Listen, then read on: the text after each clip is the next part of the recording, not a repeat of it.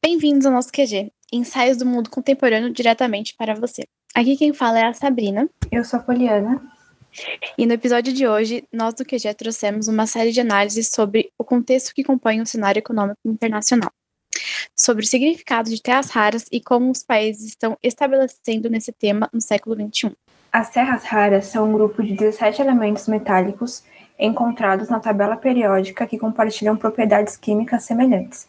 Esses elementos possuem características únicas que os tornam componentes críticos no desenvolvimento de tecnologia moderna.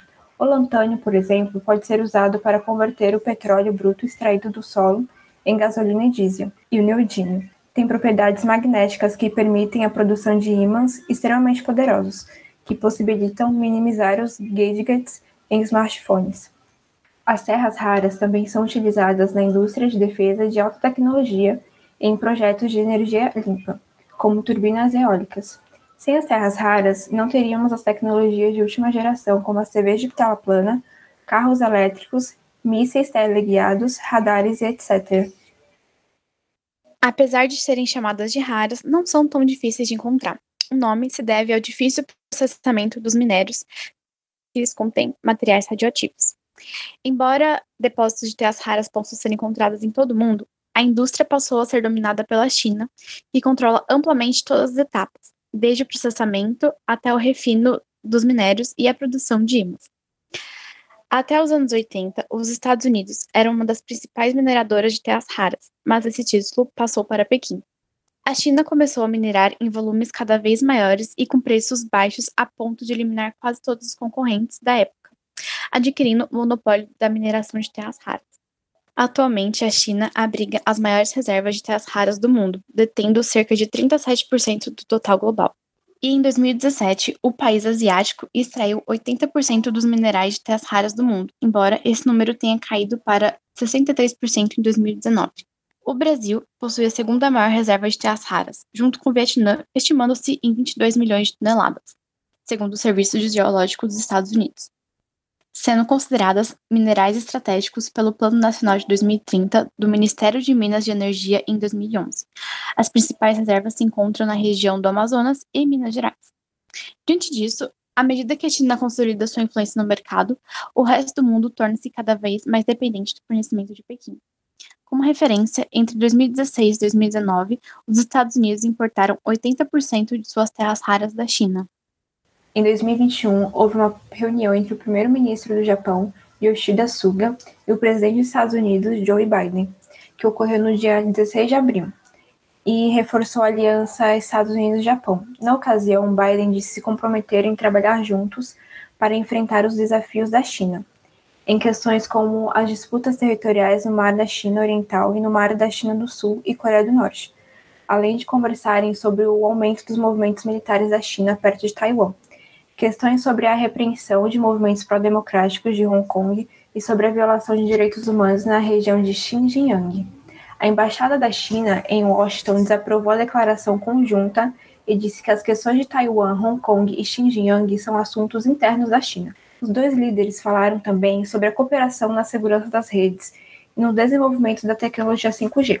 De acordo com o jornal Asahi, embora a aliança entre Estados Unidos e Japão fosse vital para conter a expansão das atividades militares chinesas sobre as ilhas de Senkankun, poderia trazer sérios riscos econômicos para os japoneses, uma vez que a China é um dos principais parceiros comerciais do Japão.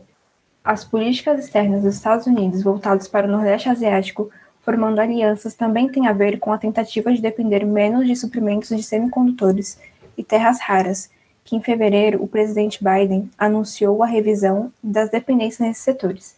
O objetivo é formar uma cadeia de suprimentos em produtos estratégicos com os países aliados, sem depender da China. Assim, o governo americano vem negociando com as empresas de aliados de Taiwan, Japão e Austrália. No caso das terras raras, a dependência desses minérios, chamados de ouro do século XXI, vem incomodando não só o Japão, como os Estados Unidos e a União Europeia, pois há alguns anos a China, grande fornecedora de maior parte desses metais, vem colocando cotas e restrições para exportação desses produtos. O início das preocupações sobre o domínio das terras raras pela China se deu por causa das cotas de exportações impostas pelo gigante asiático em 2009, prejudicando as empresas estadunidenses, japonesas e europeias.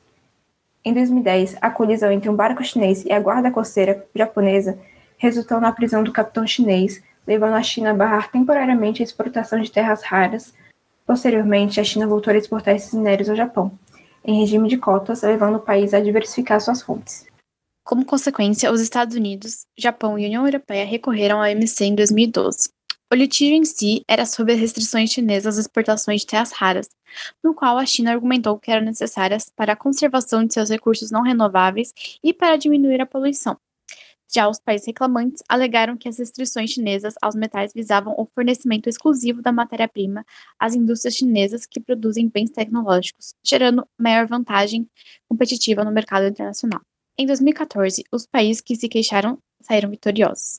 De acordo com o painel da OMC, as cotas aplicadas pela China feriram o parágrafo introdutório do artigo 20 do GATT, que afirma que as medidas restritivas devem não constituir um meio de discriminação arbitrária ou injustificável entre os países, ou uma restrição disfarçada ao comércio internacional.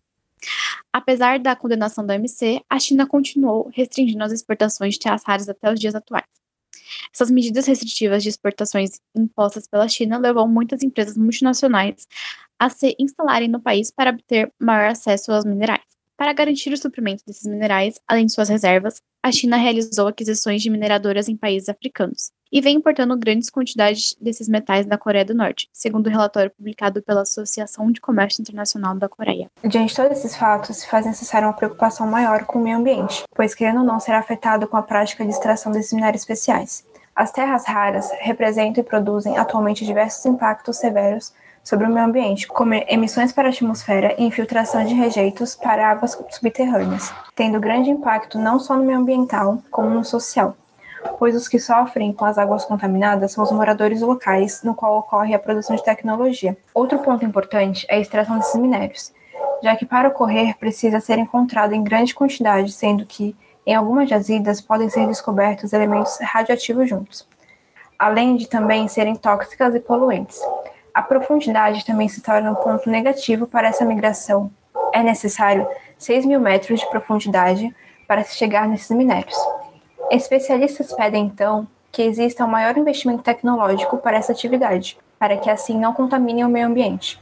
Sendo assim, se espera um melhor posicionamento dos países onde as terras raras são encontradas para que não haja apenas investimentos em tecnologia na extração, mas também nas medidas reguladoras adequadas para todas as mineradoras, além de uma atenção maior com a população nos arredores.